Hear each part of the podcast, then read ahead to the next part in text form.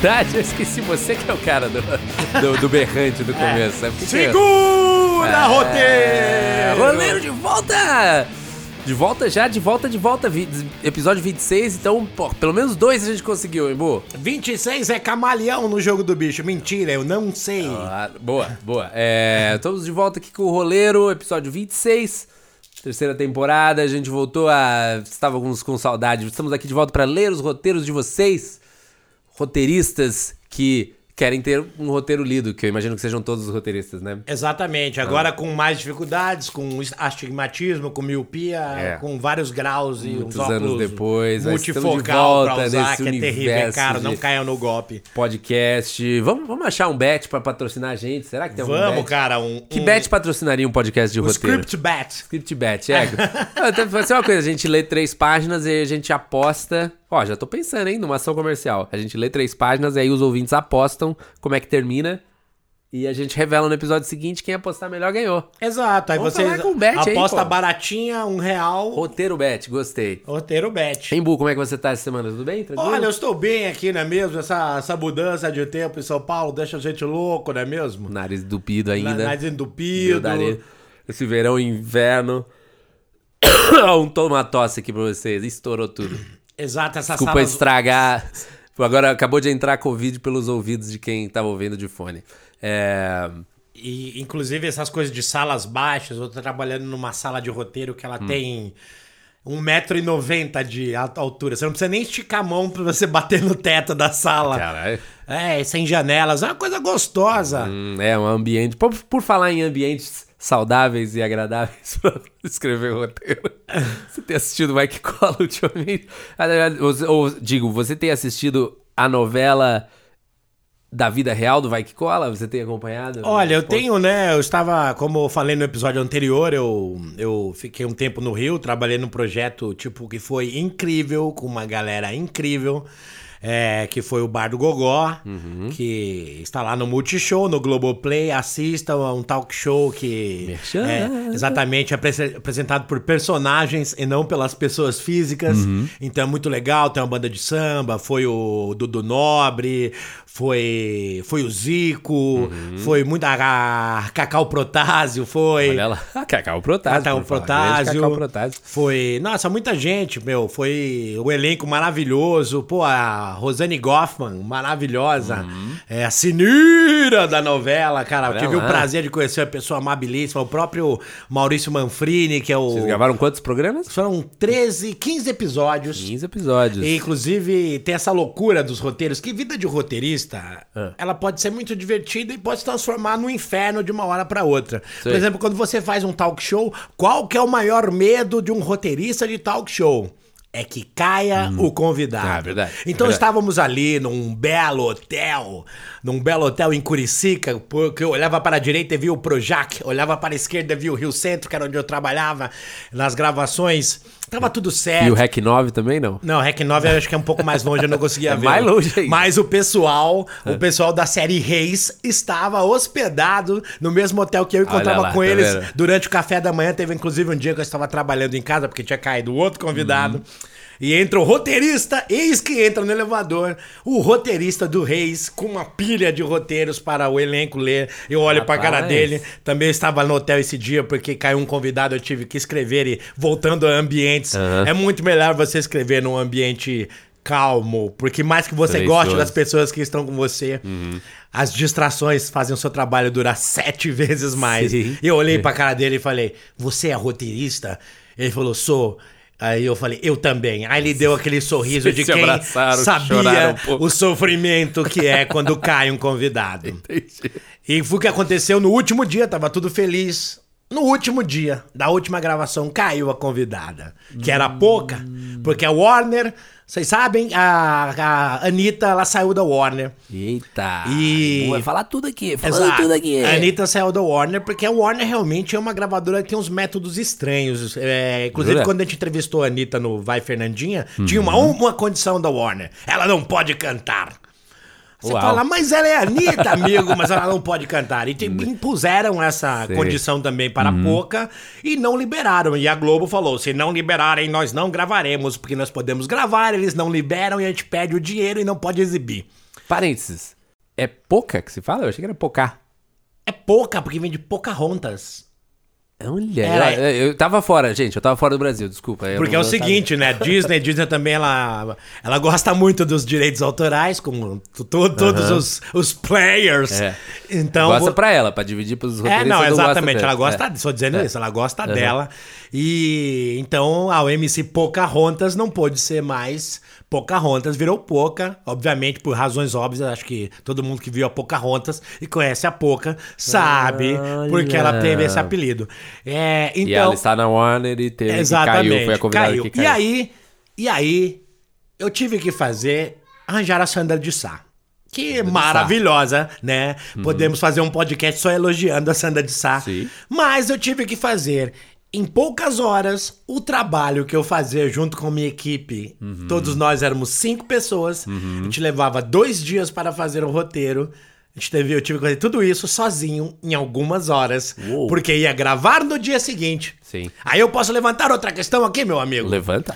Roteiristas geralmente não vão para o set, mas eu gosto de ir para o set, até porque para eu conhecer é os personagens, os atores, eu gosto de set, da dinâmica, de ficar no switcher. Uhum. E eu digo se eu não tivesse ido para o set, se eu não tivesse conhecido todo o elenco, todos os personagens, como, são, como é o trejeito deles, o que eles fazem, eu não teria conseguido escrever um roteiro em cinco horas, que eu demoraria dois dias e cinco pessoas. Claro, claro. E tenho que agradecer a, também a uma pessoa que eu não gostava, Aliás, eu não gosto ainda, mas ela me ajudou. Se não fosse o Sérgio Malandro, que é essa pessoa, ah, tá. eu não teria escrito Peraí, esse roteiro. O Sérgio Malandro te ajudou a escrever o roteiro? Exatamente, porque o roteiro, meus amigos, meus queridos ouvintes aqui ah, do Roleiros, ah, uma coisa importantíssima para o roteiro, seja ele de ficção ou não ficção, é a pesquisa. Para você saber sobre o que você está falando, para você mergulhar no universo Concordo. da sua história. Uhum. Então, eu precisava fazer uma pesquisa numa vida real, entre a minha equipe de, de cinco pessoas, eu tinha uma pesquisadora. Uhum. But, nesse momento eu não tinha mais ninguém, uhum. só restava eu. Sim. Mas minha namorada Ana, um beijo para você, Ana, querida Ana, me ajudou ah, porque precisava fazer uma pesquisa rápida. E como é que eu fiz essa pesquisa? Sobre Sandra de Sá. Sobre Sandra de Sá. É. Ou através de um podcast. No, no outro episódio falamos ah, de podcasts longos. Sim, sim. E agora eu vou até me redimir. É. Porque se não fosse um podcast longo, é. de duas horas, eu não teria conseguido fazer esse, esse, esse roteiro. Lá. E esse Olha podcast lá. de quem que era? Do Sérgio Malandro. Podcast do Sérgio Malandro com a Sandra de Sá? Com a Sandra de Sá. Inclusive eu não lembro o nome, mas tem no Spotify. Porque ela me mostrou, né? A Ana não, separou. O podcast é do Sérgio Malandro. É, do Sérgio Malandro e mais um amiguinho que eu não lembro quem é. E ele faz entrevista pessoas. Entrevista pessoas. E eu, entre todos os podcasts que a minha namorada me ajudou, fez essa pesquisa para mim. Uhum. Eu olhei, porra, do Sérgio Malandro é o que mais tem a ver com o programa. É um, é um humor faz popular sentido, e tal. Uhum. E eu ouvi. Cara, foi incrível. Inclusive, a produtora executiva, a Leila, da Panorâmica Filmes, uhum. que era. Que era, estava lá no comando da nossa uhum. produção ali no momento, junto com o nosso diretor Silvio Guindani. Uhum. E nossa querida amiga Raquel, também diretora, o Evaldo.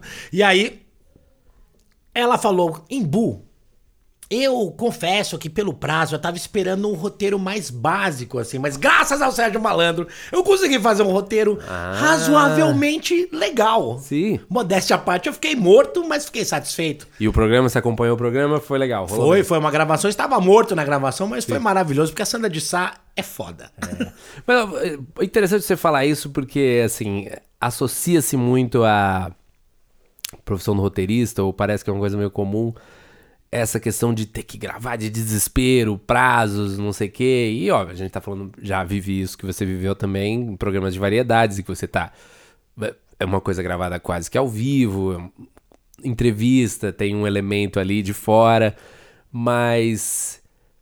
Isso é uma questão, assim, trabalhar assim nem é cansa, mas não fica, não é que você fica indignado, você sabe e faz parte da Exatamente, variedade. não tinha o que fazer. Agora, ter que viver todo dia, por exemplo, num programa de ficção em que tudo é controlado e não sei o quê, escrevendo e reescrevendo as coisas até o último dia, aí já é uma sensação um pouco diferente, né? Exato, já exato. É uma, já é uma questão que a gente entra numa outra seara que para puxar do assunto que estava quente essa semana do Vai Que Cola. Não vamos entrar nos méritos ali de pessoas e o que, que aconteceu. Essa mas... semana não, que talvez esse podcast... É. Vamos não... saber né, o que vai ter acontecido. A gente vamos falar Exatamente. especificamente do métier do, do é, roteirista, no, do que diz respeito.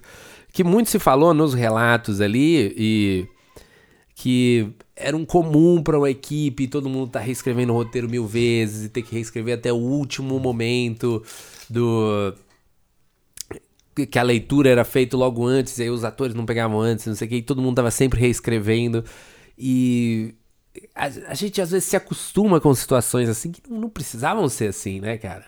É, e eu acho que é um pouco que tá todo mundo meio percebendo nisso, né? Os roteiristas vieram falar e também, óbvio, você sabe que existe um um código de silêncio, mas é, não se fala muito, né, do que acontece. A gente, você, a gente ou eu conheço as pessoas, e Bu também conhece as pessoas que trabalhavam lá, já contaram histórias e a gente já viveu situações é, difíceis também em trabalho, mas não é muito costume de nenhum trabalho você muito falar muito sobre a cozinha, né, como é que o negócio foi feito e tal. Mas o que chamou muita atenção foi tipo, pô, um programa que já tá na 11 primeira temporada. Não é que tá se reinventando de certa forma, tem que se reinventar, mas assim, é o mesmo programa, é um programa que já se sabe o tamanho que. que Não, que sucesso consolidado. Digamos consolidado. que é o programa de humor popular mais famoso do Brasil. É, e eu tô querendo dizer assim, tipo, se tá numa primeira temporada, a equipe tá se conhecendo, estamos entendendo como se faz o programa, ok, vai. Às vezes a gente perde tempo, escreve muitas vezes, ou não sabe, não tem a noção de, de que pé que o roteiro precisa chegar. Mas, gente, nós, é a décima primeira temporada desse programa. Como é que ainda se está escrevendo dessa forma, sabe? Porque parece que vira uma coisa, não é assim que tem que ser e tal, e não é assim que tem que ser, né? Isso é, isso é uma coisa que do lado de roteiro chamou muita atenção. E você quer fazer humor, tipo, ok, para variedades, existe um certo estresse envolvido de, de, de uma pressão que às vezes traz coisas legais do improviso e tal, mas é ficção ali, né, cara? De certa forma, existe precisa ser assim, né? Como é que você faz? E, bom, a gente trabalhou com humor também bastante tempo. E às vezes você. O clima tá uma merda, mas você tem que fazer uma piada. Ah, eu, eu, né, eu tenho mas... chefiado salas de roteiro, de talk shows. É verdade. E o pessoal que trabalha comigo, eu, eu, eu, eu costumo trabalhar assim. Se for home office, igual tem acontecido nos últimos, nos uhum. últimos tempos, a gente faz uma reunião ali no horário cedo e as pessoas em uma reunião dão tem um prazo X para a pessoa entregar Sim. a tarefa dela. Então o que ela faz durante esse período não me interessa. O que me interessa é que o resultado esteja bom uhum. no, no, momento que ele tem que ser entregue. Sim. E assim as pessoas conseguem fazer o que elas têm que fazer, fazer seu show de stand-up, uhum. ir pra macumba, uhum. é, participar da novela. E tô falando Sim. que eu trabalhei com equipes maravilhosas na Jojo e no, uhum. e no, no, no, Bar do Gogó, Bar equipes Gogó. maravilhosas. Uhum. Então, e tudo saiu bem, todos são amigos, inclusive esse do, do Bar do Gogó tinha algumas pessoas que trabalharam no Vai Que Cola também. Uhum. E. E todos ficaram satisfeitos, o elenco, mas essa coisa que a gente estava falando de, né, do roteiro, dos atores, eu, eu confesso, foi meu primeiro trabalho que tinha ficção misturada. Uhum. Mas o elenco, dei sorte do elenco maravilhoso, tipo, tanto o Maurício Manfrini, o Paulo Matias Júnior, é, Romulo Belotti, Evaldo Macarrão e a Rosane Goffman. Uhum. O que eu disse para eles? Eu falei, cara, o roteiro o roteiro, ele é um caminho. Ainda mais, eu, eu, não sou um roteirista que faz piadas. Eu não sou muito bom Sim. de escrever piadas, assim, uhum. papum. Mas, meu, a gente tava com o Paulinho Gogol, o Maurício Manfrini. O cara Sim. faz há 30 anos isso. Uhum. É um gênio, faz um puta sucesso. Eu falei, amigos, eu fiz aqui é um caminho. Uhum. É um uhum. caminho, vai de A a B. Porque se você for, quiser ir dando, fazendo drifting e ficar bom, melhor. Pois, só tem que sair daqui e chegar ali. Sim. Isso deu muito certo. Às vezes uhum. usavam minhas piadas, às vezes não usavam Sim. minhas piadas, mas o caminho estava ali. Sim. E foi uma maravilha. Todos gostaram. É, o clima nas gravações foi maravilhoso. Então, o que eu digo, respondendo a pergunta que a gente foi, na minha opinião, não precisa jogar uma tensão. Às vezes a situação fica tensa por si só. Uhum. Mas eu não acredito que você deixar a equipe tensa vai fazer com que eles trabalhem melhor. Eu acredito, é. o contrário. Eu acho que também, é. Eu, eu imagino, nunca trabalhei com o Poligogó, mas já trabalhei com o Tom Cavalcante, por exemplo, que tem essa escola também que, parecida de um cara que tem uma carreira no teatro, então ele tem uma rádio, né? segurança. Né? É, mas eu, eu digo especificamente que, que o, o, o artista que tá muito acostumado a fazer no teatro, ele meio que já tem um certo. Eu sei o que funciona, sabe? Ele conhece uhum. muito a voz dele e ele tá muito acostumado ao feedback ali imediato. Então, às vezes. É, e o Tom Cavalcante não, não é esse exemplo, ele é um cara muito aberto a isso, mas às vezes o, o, o cara fica muito travado de tipo. Olha a piada no roteiro e fala: não, não, mas isso não vai ser engraçado, vai ser engraçado do meu jeito e ou, ou, ou acha estranho tudo mais, mas ele. Mas a televisão às vezes tem um ritmo diferente também, né? O Vai que cola especificamente é quase teatrão mesmo, filmado, né? Então é, imagino que eles queiram ir sempre mais para esse lado. Mas. Então você, como roteirista, também tem que. Num ambiente de trabalho saudável, eu digo, né? Uhum. Que, que existe colaboração e que você também. Parte do trabalho é um pouco ir conhecendo como é que o elenco. Isso que você falou, você precisa de uma conversa com o elenco, principalmente o chefe de roteiro, né? Precisa conversar com o elenco e falar: pera, mas o que, que vocês precisam, né? Exato. Que tipo, vocês precisam da piada toda pronta ou vocês precisam de um caminho da situação? Vocês querem ter. Porque é isso, o Tom Cavalcante ele improvisa muito, mas ele gosta, ele só se sentia seguro para improvisar se ele tivesse, sabe, o confiante na cama do roteiro que tipo, bom, se a coisa não estiver rolando, eu posso voltar pro roteiro para piada, mas ele estando isso é uma coisa meio doida. Quanto mais confiante ele tá no texto, mais confiante ele tá pra improvisar também. Então, tipo. É, e ele volta, ele tenta colocar ali as, as piadas e tal, mas é, é um jogo também. E o roteirista é. A gente também tem que entender a nossa função, às vezes, que, tipo. Cara, a gente tá lá pra a gente criar um documento que é uma instrução do negócio, pra Exato. ter ideia, ter piada. Mas o objetivo final de todo mundo é fazer um programa engraçado, né? Exatamente, né? principalmente em TV. Em TV, em TV, esse tipo de programa. Então, várias vezes no Tom Cavalcante, tipo, eu escrevi também roteiros uhum. e tal, e 30% era realmente o que eu tinha escrito, mas, cara, fiquei contente, porque ficou engraçado, sabe? Ficou Exato. mais engraçado. Esse que tem que ser também a sua a sua postura, hein? Nem, nem, pelo amor de Deus, nem tô dizendo que isso tem a ver com a história do Vai Que Cola. Não, eu não, não conheço... a gente só usou isso de pano de é, fundo pra falar sobre porque, o mercado um cara, pouco. Esse, é, e tipo, todo mundo que se alguém tá ouvindo aqui, que tá pegando pela primeira vez o, o, trabalho e tal, eu acho que é uma coisa legal. Eu gostaria de ter ouvido quando eu comecei a trabalhar assim, sabe? Foi meio naturalmente, mas eu acho que o planejamento, você como chefe de sala também, se você é um chefe de sala que todo mundo tá mal, tá tendo burnout, não sei o quê, eu, eu também já trabalhei com isso, tipo, eu me sentiria meio Pô, falhei no meu Exatamente, trabalho, minha equipe tá morta, cara. Minha equipe tá morta, tá todo mundo tenso. Sabe, você, você que tá uma posição um pouquinho mais de, de, de, de, força, de comando ali, você tem que levantar a mão e falar, gente, não tá dando isso aqui. E eu, óbvio, tem forças ali, mil coisas acontecendo. O, o próprio roteirista-chefe dessas últimas edições do Vai Que Cola fez um depoimento no LinkedIn, que a gente pode botar o, o, o link lá, que ele falando realmente que a situação era muito difícil, que eles não se sentiam apoiados e tal. E o Vai Que Cola já é uma máquina muito grande, já é, sabe? Tipo, a coisa já funciona desse jeito, então é difícil você levantar a mão e dizer, não, isso deveria ser diferente. Entendo. É uma dinâmica ali, mas. Cara, é. Foi, foi bem curioso ver isso e acho que foi legal. A, isso está sendo discutido na Abra. Acho que agora também eu sinto que os roteiristas abrem a Associação Brasileira dos Autores Roteiristas, né, tal, que seria a nossa WJ, a nossa... É. Na falta de um sindicato mesmo, é uma associação dos roteiristas, tipo, pelo menos houve um espaço para os roteiristas falaram sobre isso, comentaram, a Abra se posicionou de apoio, e esse assunto, jornalistas fizeram matéria sobre isso, acho que foi, foi legal que, tipo, não...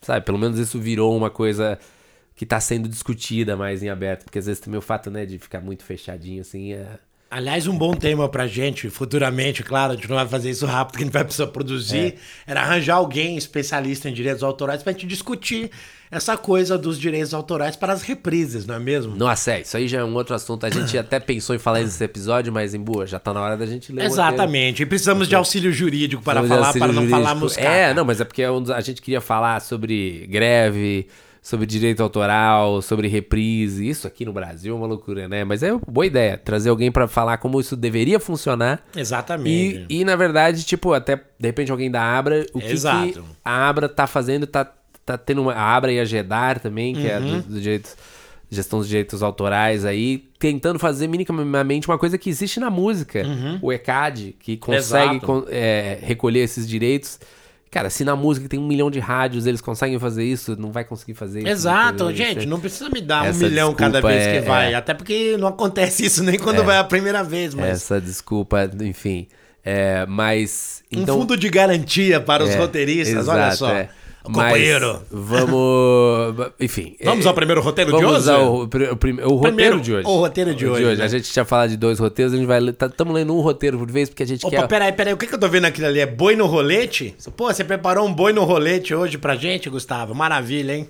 Por que, que tá acontecendo? Não, eu tô, eu tô velho, a gente tá no rádio, então eu posso falar um absurdo só pra incentivar a mente das pessoas.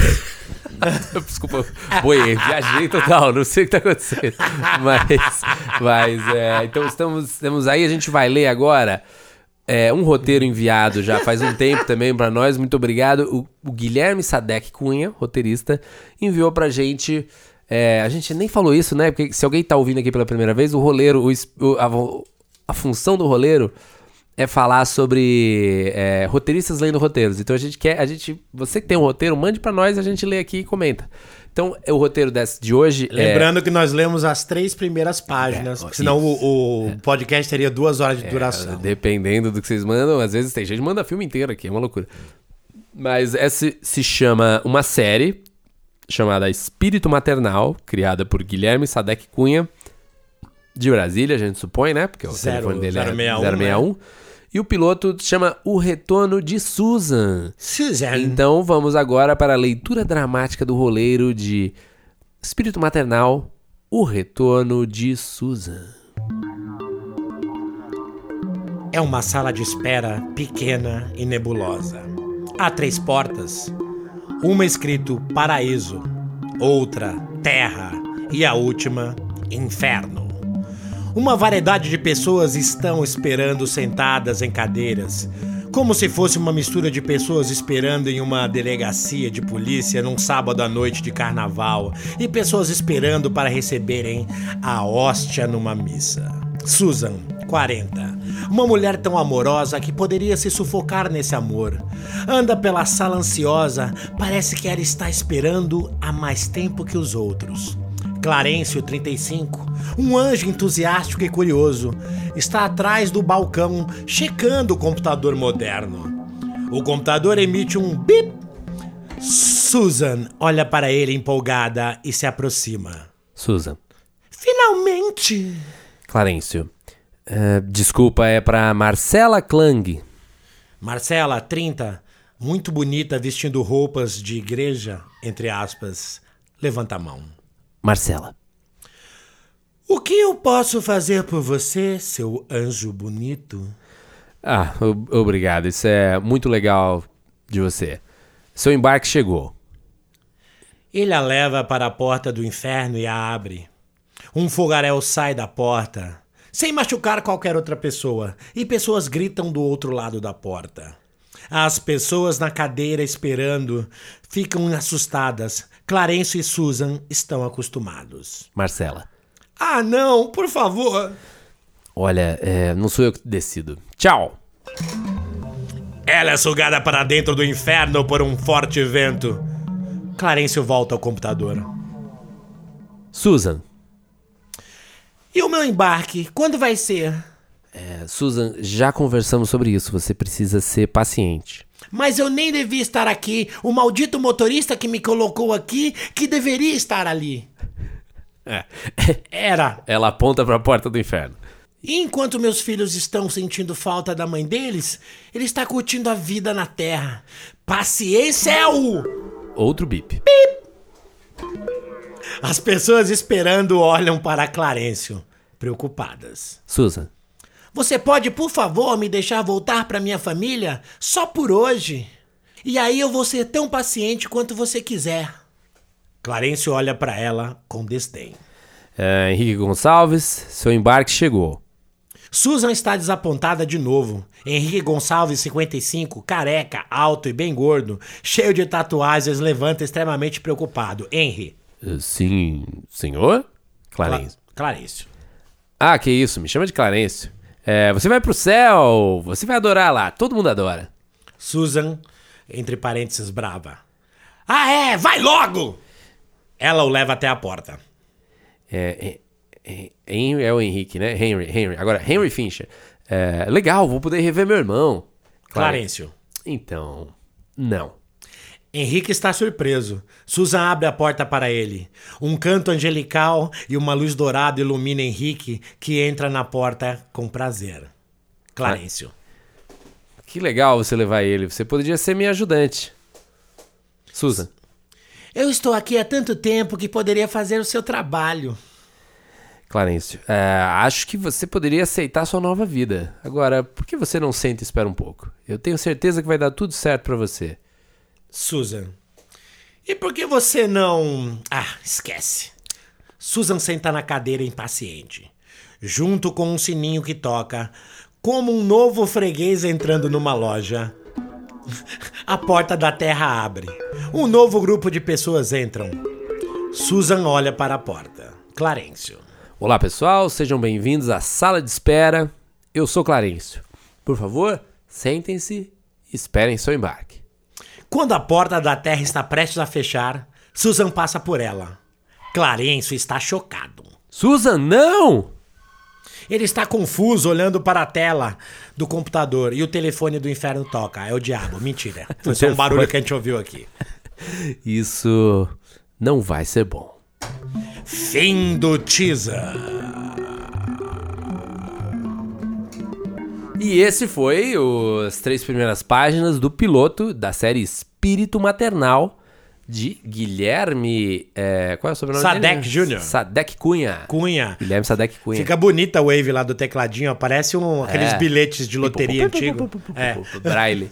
É, muito bem. Espírito Maternal, as três primeiras páginas aí do teaser. Ele tinha mandado esse piloto em inglês. É, e eu pedi, por favor, muito obrigado, é, Guilherme, pelo, pelo trabalho de- que você se deu aí traduzir em português, porque a gente fazer isso aqui atuando e ainda em inglês. E ainda tô agora tocando o Esse- novo aparelhinho é, Impulse agora tocando 25 ia aqui, ser um pouco acima das nossas capacidades. Mas vamos lá.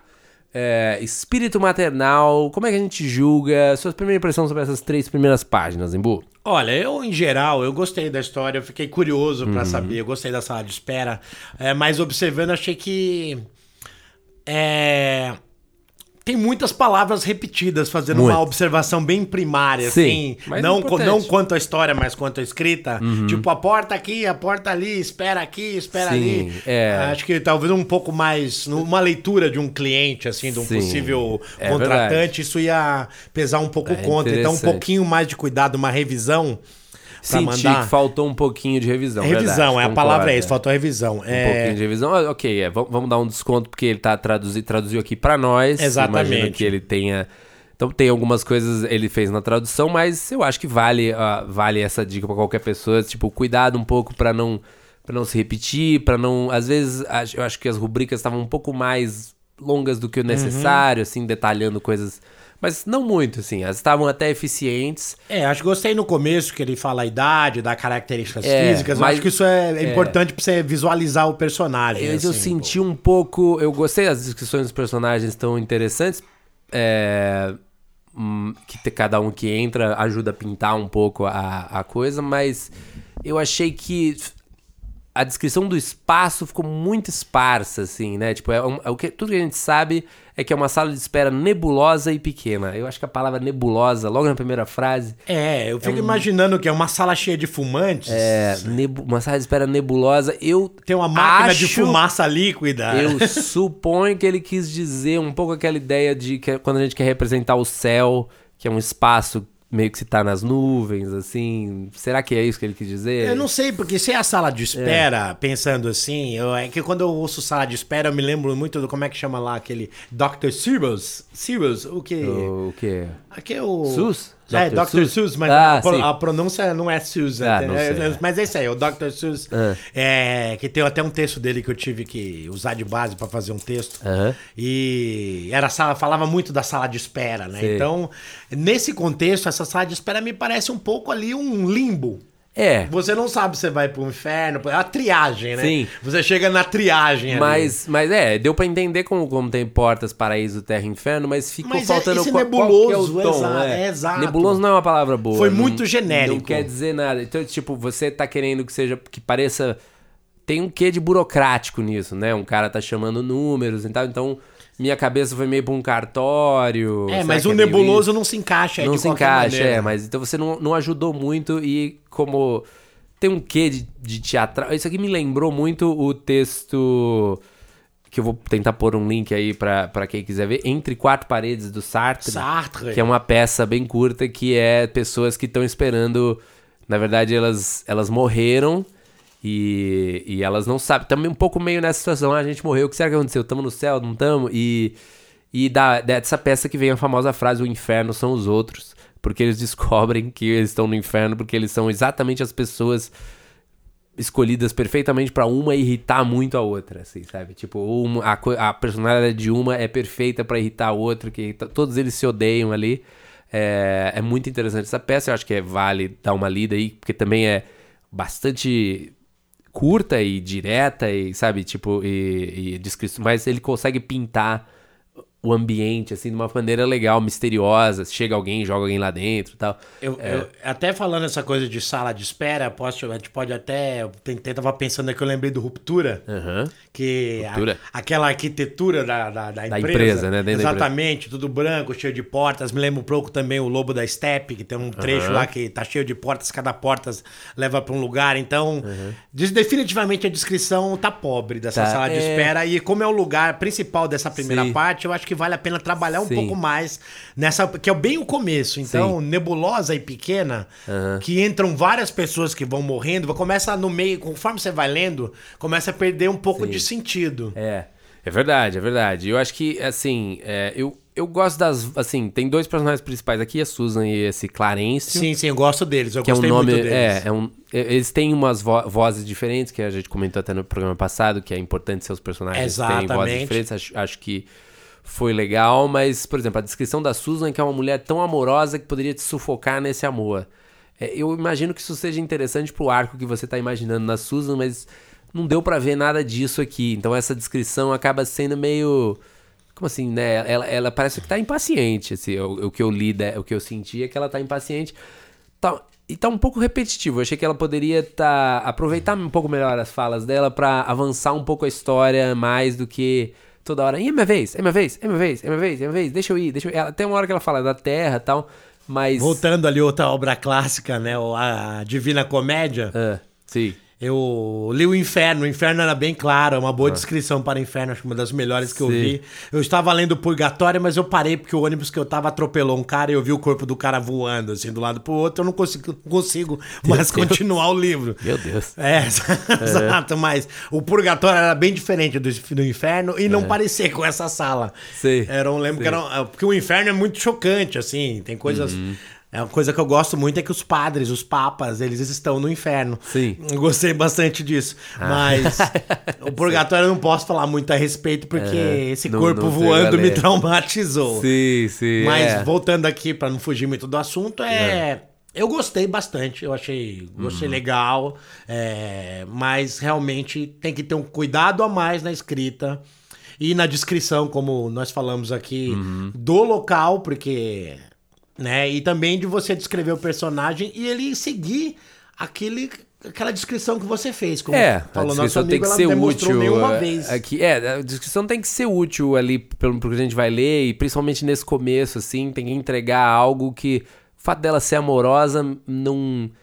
Parece que ela tá com saudade, mas eu acho que, assim, poderia. Eu entendi logo que ela quer voltar, que ela tá demorando. Uhum. É, não, isso ficou mas claro. até que na terceira acho que vale como uma coisa boa que até a terceira temporada acontece uma coisa nova que é o, o, ela entrar na porta, né? Que eu achei um pouco um pouco do nada assim, mas pode ser.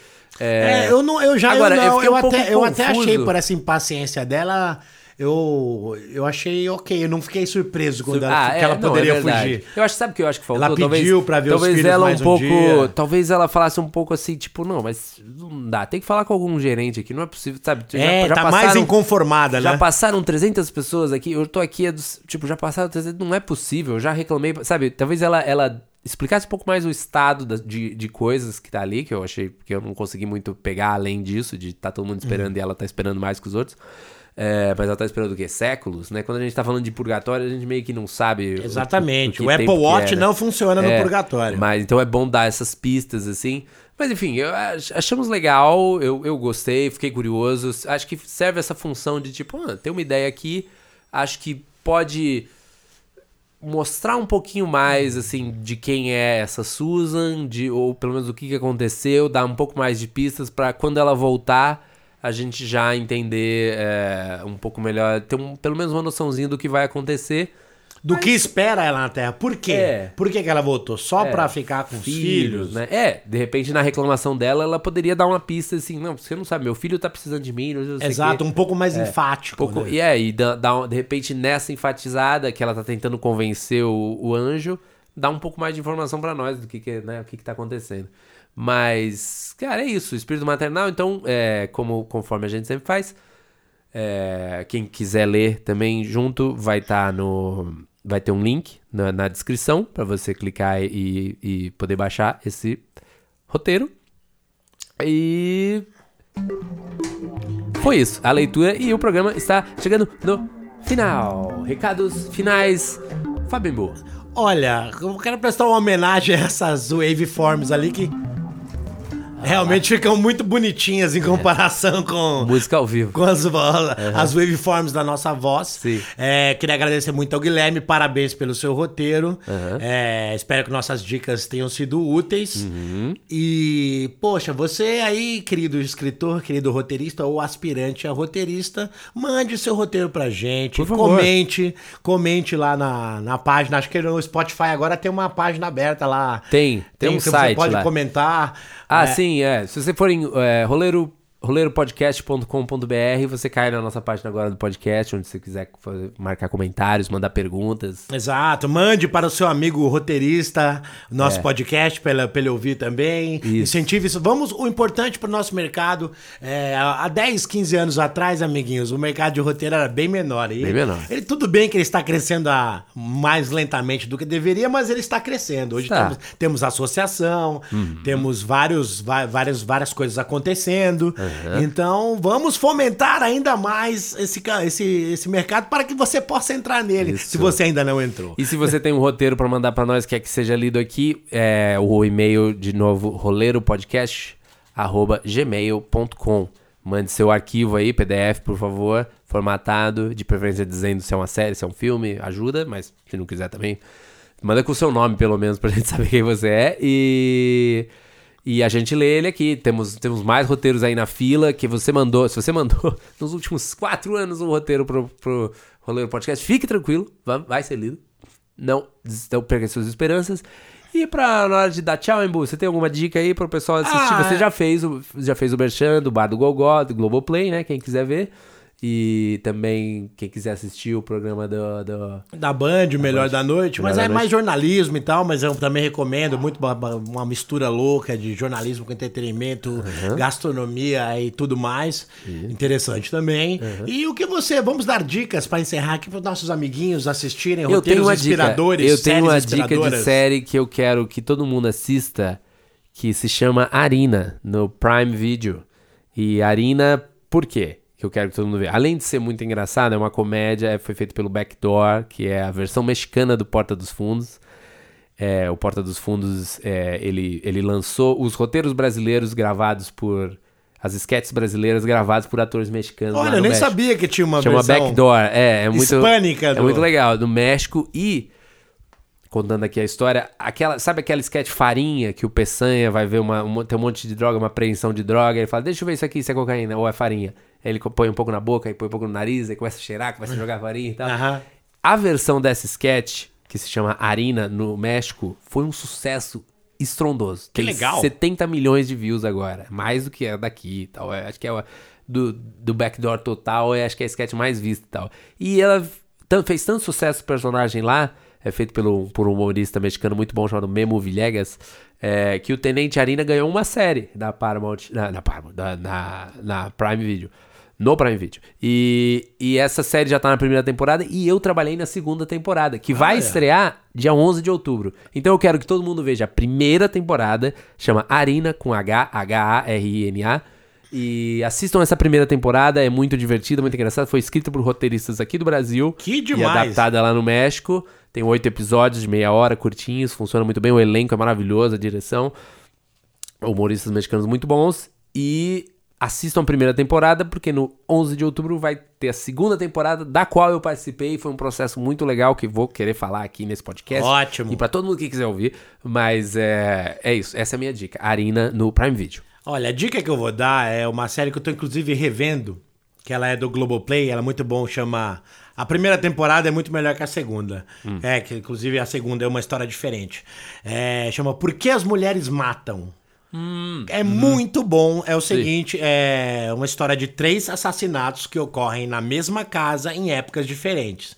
É, então, é um casal dos anos 50, uhum. Golden Years. Uhum. Um casal dos anos 80, que é a Lucy Liu, que é maravilhosa Sim. no papel. E um casal modernoso ali, 2019. Todos morrendo nessa mesma nessa casa. Nessa mesma casa, uhum. que passou por reformas ao longo do tempo e Sim. tal. Então, que é já um, é, o casal de 2019 é um casal mais modernoso. O marido, inclusive, é um roteirista que certo. não consegue escrever o roteiro. É, o clássico. Né? O, o clássico roteirista, é, personagem roteirista. Exato. E, é. cara, o jeito que eles constroem a história, a montagem, da, as, eles fa conseguem fazer uma cena, os momentos de tensão com as três épocas simultaneamente, eles Ei. montam isso passando de uma época para outra e voltando de uma maneira maravilhosa. É uma série Legal. divertida. E muito, muito boa. Até Todo a... episódio tem as, as três tempos. Tem, tem. Todo, três são os três tempos, eles vão uhum. simultâneo. Corta de um pro outro. A montagem é maravilhosa. Caramba. É muito boa, é muito boa. boa. estudar. Tanto que eu estou vendo a segunda vez e. Difícil fazer isso. É. E agora, como eu já sei a história, eu fico observando ainda mais os detalhes. A montagem realmente é maravilhosa. Legal. Porque as mulheres matam está no Globoplay, Globoplay também, eu indico. Muito, muito bom. bem. Então é isso. Essas são nossas dicas. 45 minutos, hein, Olha só, conseguimos fazer aqui um tempo. Nós somos uma máquina máquina de podcast. Tempo regulamentar, já estamos nos acréscimos. Então, muito obrigado a todo mundo é, que nos ouviu até aqui. É, o Roleiro Podcast está de volta essa terceira temporada. Botando fé, hein, boa? Essa terceira temporada agora vai, hein? Agora vai, agora, agora vai. vai. Com o patrocínio aqui de Final Draft, aqueles caras achando, né? É, de bet. De, vamos, vamos procurar um bet aí. Roteiro bet. É, e, e também uh, sigam a gente nas redes ali no Instagram. Eu vou tentar colocar uns cortes de. Vamos ver, né? Se eu vou ter paciência de fazer isso. Mas eu, a gente gravou, estamos gravando um pouquinho. Se você quiser ver um pouco a imagem de como é que é. é aqui a música ao vivo, se você quiser conhecer a banda, né? Que tá. Muito é. obrigado à banda que veio aqui hoje nos acompanhar. É, é, nós vamos roubar o cachê de vocês, como é feito no mercado, então, então, já anotamos a placa, ok? no, é, sigam a gente também no Instagram, é, Roleiro Podcast também. E um grande abraço e, tipo, tentem não ficar trabalhando de madrugada, gente. Eu sei que se você é obrigado a trabalhar, fique pensando, será que tem alguma forma melhor de fazer isso? Será que isso é necessário mesmo? Exato. Às vezes, como foi o caso lá do começo do episódio, não teve opção não foi culpa de ninguém. É. Então eu tive justo. que trabalhar, é justo. Mas se você, essa coisa de fazer a pessoa trabalhar de madrugada, gente, nossa profissão de roteirista, ela exige que você esteja bem. Porque o cérebro não Sim. funciona se você estiver desgastado. É. Acho que toda profissão, né? Exato. Não, é. A gente tá trabalhando, a gente não tá também. É. Eu lembro do episódio Só resgatando do... gente do incêndio. É, o BoJack Horseman, quando ele resolve escrever o livro uhum. lá dele, o, o, roteiro uhum. da noite pro dia se drogando. Não dá certo, gente. Não, não façam isso. Não funciona. Muito bem. Essa é a dica de saúde do Rolê Podcast. Abraço pra todo mundo e daqui ao, até o próximo programa. É isso aí. Esse foi mais um Roleiros Podcast.